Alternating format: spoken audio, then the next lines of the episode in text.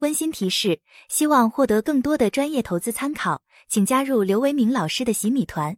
在喜马拉雅搜索刘维明，点击洗米主播会员即可加入。洗米是汉语拼音洗米的全拼。大家下午好啊！二零二四年二月七日十五点十三分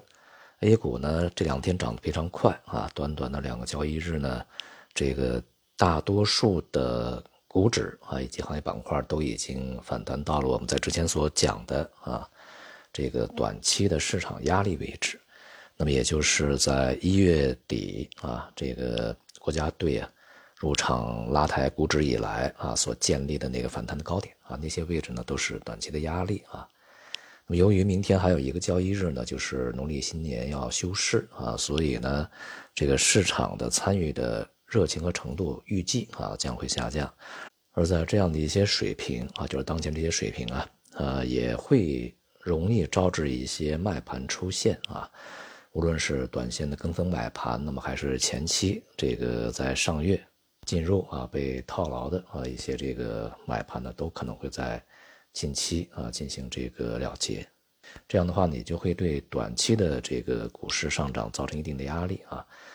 不过呢，由于这一次的反弹相对还是比较有效的，因此啊，呃，从整体的市场状态上来看啊，二月底之前应该是处于一个相对比较稳定的状态啊，不会有什么特别大的这个下行风险。那么就要看三月份啊是否还有一些上行空间。那么无论是当前水平在节后是否会进一步跃升啊，还是这个接下来的两个月啊是否还有这个继续上上行的一些这个机会啊？里面主要要看国家队资金啊，在这里面怎么样去操作。最近呢，关于平准基金的讨论呢，也是越来啊越这个激烈啊。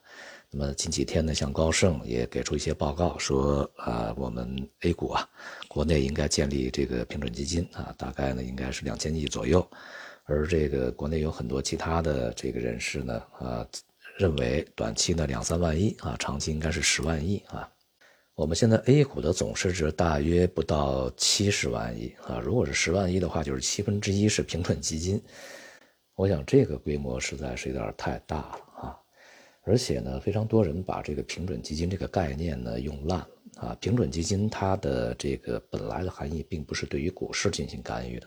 主要是一些主权国家呢对于自己的财政啊这个进行一些平滑的运作的啊，用于在啊财政盈余的时候。这个，然后去建立基金的份额啊，积累基金的一些规模，然后在财政收入减少的时候呢，然后去用这些基金呢，填补这个财政收收入减少的这些缺口啊，让整个经济呢处在一个相对比较平稳的一个运行状态啊，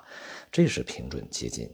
而这个现在市场上所谓的这些平准基金呢，它应该是干预基金，而不是平准基金啊。它是用于这个在金融市场里面啊，进进行对市场稳定啊啊，呃，在市场无序波动的时候进行干预啊这样的一些这个用途。而干预基金呢，在国外啊，主要的这个应用呢是用于给予市场充足的流动性，而不是说它的目的是要拉抬股指啊。比如在外汇市场里面啊，干预基金的使用呢，有时候是在本币贬值的时候用。有的时候呢，本币升值，它要去干预，因为你升值太快了，它让你贬值啊。而股票市场呢，在这个比如说下跌的时候啊，就会造成流动性啊，这个骤然的就是下降到冰点啊，几乎就没有流动性，那么导致呢市场单边的这个无节制的那种下跌，就像我们在前面所说的啊，市场一开盘就开始跌停了啊，买盘相当的稀少啊，然后全是卖盘，这样的话一下这个就处在跌停的位置。而干预基金呢，是要给予整个市场的一个这个充足的流动性，让市场呢充分的运转起来啊，想卖的能够卖得出去，想买的能够买得进来，在整个市场的流动性，这个由于啊一些短期风险释放，无论是金融危机啊啊，还是一些突发事件的刺激，这个进入到一个正常状态以后，那么这些干预基金就会退出啊。当然呢，这是在常态之下啊，也不排除在某一些时候，为了应对一些这个恶意的做空啊，比如说国际的一些空头的对冲基金呢，怀有某种目的的去冲击你的金融系统啊，冲击你的这个无论是股票市场还是汇率市场啊，尤其像这个亚洲金融风暴过程中，香港的这个所进行的金融市场的保卫战啊，那个时候呢，就是为了这个应对啊外部冲击所去建立的，当然是维护整个市场的一个稳定啊。但是呢，也是在一段时间运作以后，它就撤出了。所有这些干预的基金，它和日本的买入 ETF 的这种货币政策是两回事啊。所以呢，干预基金它不是一个常态存在的基金，它只是为了应对短期的一些这个冲击所临时建立的啊。当然，它这个机制是常态的。而基金的这些资金呢，规模啊，则是在这个呃需要的时候才会建立起来啊。从我们国家现在金融市场的一个运行状况来讲，其实并没有脱离一个正常的波动范围啊。即便 A 股现在跌到目前这水平啊，它也是这个真实价值的一个回归，而并不是市场出现了什么这个外部的严重冲击，或者是金融危机啊，或者是已经使市场面临着。崩溃的这样一个风险啊，因为汇率很稳定吧，债券市场也很稳定，那么只是股票市场这个在经历啊过去十几年啊甚至更长时间二十几年啊它所经历过的这个正常的运行而已啊，因此呢，有一些人所说的这个建立常态的十万亿的这种平准基金用于股市，我个人觉得是有悖于常识的啊。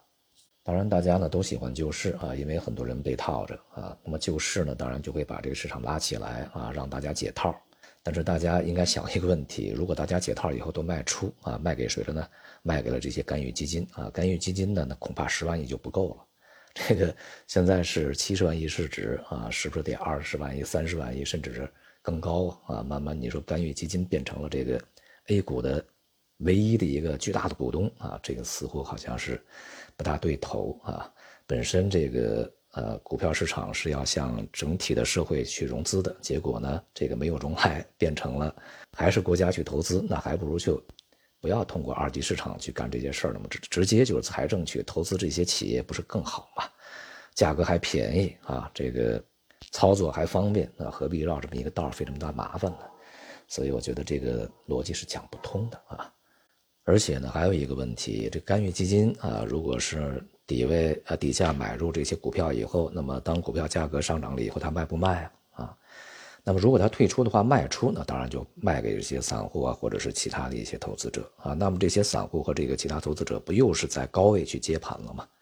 基金啊卖完撤退了，然后接盘的人发现没人买了，那个价格又会下来，又会被套住，那是不是又会？充当一个割韭菜的一个角色啊，所以说这个事情怎么看怎么是不符合逻辑。啊，无论呢在节前还是节后啊，这些国家队资金是否发力，那么市场呢会经历一段时间的稳定期啊。但是呢，这个前面我也说过多次，个人认为啊，整个的大势还没有逆转啊，也就是说长期上行行情并没有打开。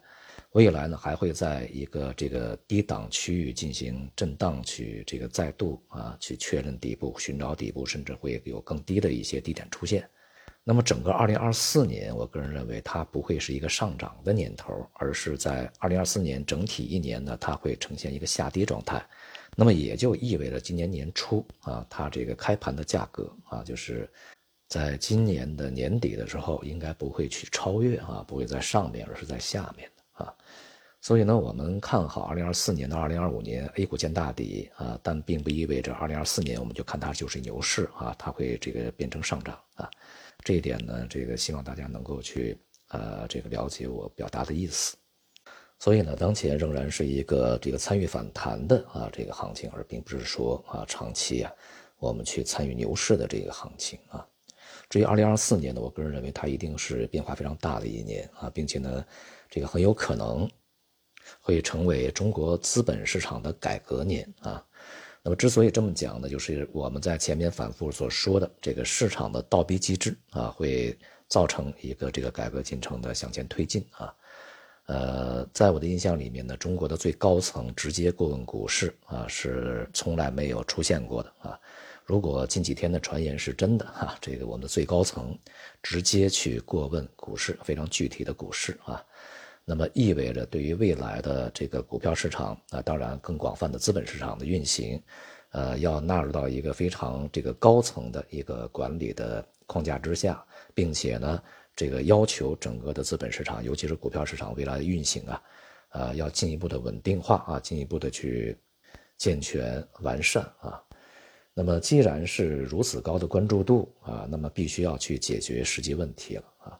那么从近段时间呢，这个证监会所发表的一些这个文件呢，接二连三的啊，也能看出来他们的态度与之前呢出现了非常大的转变啊。除了更加强调这个以投资者为本，要保护中小投呃投资者的利益啊，然后去呼应市场的呼声啊，这个解决市场所关注的问题、关切的问题以外呢，对整个资本市场运行以及公司治理方面啊，也是这个啊。表达了最新的一些意见啊，比如说呢，这个要严把上市关啊，然后要加强退市力度，要加强对于上市公司的这个走访，去帮助上市公司解决问题啊，要把这个市值管理去纳入更大的规模的这个考核范围啊，除了央企以外，其他的上市公司可能也要去纳入进来，同时呢，要叫这些这个敢于违法乱纪的人啊牢底坐穿啊。那么也就是市场所呼声的最高的那个严刑峻法啊，当然从其他的一些技术层面，比如说转融通啊、量化交易啊，这个等等等等啊，这些方面呢也去这个进行了一些呃规则的修改啊。所以呢，从之前数年里面啊，这个相关部门只是在皮毛上、表面上做文章，那么现在从今年看起来啊，应该是越来越深入到这个实质了。一五年这个股灾以后，其实监管部门没有做什么，呃，当时呢，这个当然啊，政策要求市场要稳定，结果这个稳定呢，就是，呃，监管部门盯着这个呃所有投资者的这个交易，别管是机构啊还是个人，买多了也不行啊，卖多了也不行，只要造成市场大幅波动，那就不行。所以说，就天天是在叫交易环节里面去干预过多，并且呢，同时又制造了一个人为的啊人造的这个叫做啊。价值慢牛啊，结果价值慢牛没有走多远就崩掉啊。那么在后来呢，又改为啊，这个要活跃资本市场，不要在交易环节去呃过多的干预，结果呢就造成了非常大的一些乱象啊。因此呢，只是在这个表面上去做这些工作呢，永远改变不了整个市场运行的状态啊。所以呢，还是从实质下手。那么今年目前的这个情况看起来啊，是相当有可能去触及资本市场、股票市场的这个之前积聚的啊非常长时间的一些弊病的呃改变和改革的啊。那么因此呢，这也是我在之前所讲的，就是我们一方面呢要去等待啊。